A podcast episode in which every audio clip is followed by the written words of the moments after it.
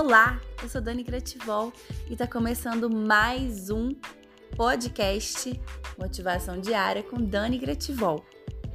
Hoje eu quero te falar sobre o desconforto temporário que as mudanças trazem. E com isso, o nosso a nossa procrastinação, a nossa forma de evitar as mudanças e nos manter na zona de conforto. O que, que acontece? Ficar na zona de conforto, como o nome já diz, é confortável, mas ninguém cresce na zona de conforto. Ninguém muda na zona de conforto. Ninguém consegue algo novo, ninguém consegue um novo hábito, uma nova forma de viver, um novo estilo de vida, Uh, ninguém conquista um sonho, uma meta na zona de conforto, concorda comigo? Então, existe uma maneira de te ajudar a superar esse desconforto inicial e eu vou te contar. Fica comigo aqui. Continuando o raciocínio, a gente pode olhar a mudança, olhar esse desconforto como uma extensão da nossa zona de conforto. A gente está aumentando, porque daqui a algum tempo, no mínimo a partir de 21 dias, você já vai começar a sentir essa mudança e esse desconforto como algo mais normal, como algo que faz parte do seu cotidiano. E, com o passar do tempo, a sua zona de conforto vai estar tá maior. E isso vai ser confortável para você. Essa é a primeira forma, né? Olhar para essa mudança com esse olhar, né? Com esse, com esse entendimento de que você está aumentando a zona de conforto e esse desconforto é temporário. A continuação desse método é você entender que esse desconforto ele faz parte e você aceitar o desconforto, né? Trazendo ainda mais forte agora a reflexão de que ele é temporário. Entende?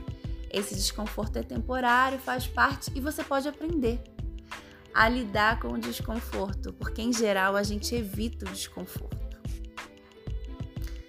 Mas ontem eu estava lendo sobre isso num livro de psicologia e eu achei muito interessante quando a gente se coloca a fazer uma coisa que a gente não gosta todo dia.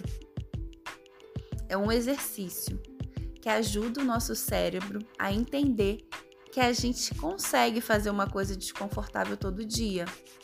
E a cada vez que a gente fortalece esse músculo da resistência ao desconforto, mais fácil fica passar pelo desconforto. Tá repetitivo, né? Mas é basicamente isso. A tarefa que eu vou te colocar hoje, né, que eu vou sugerir para você, é fazer algo desconfortável todos os dias.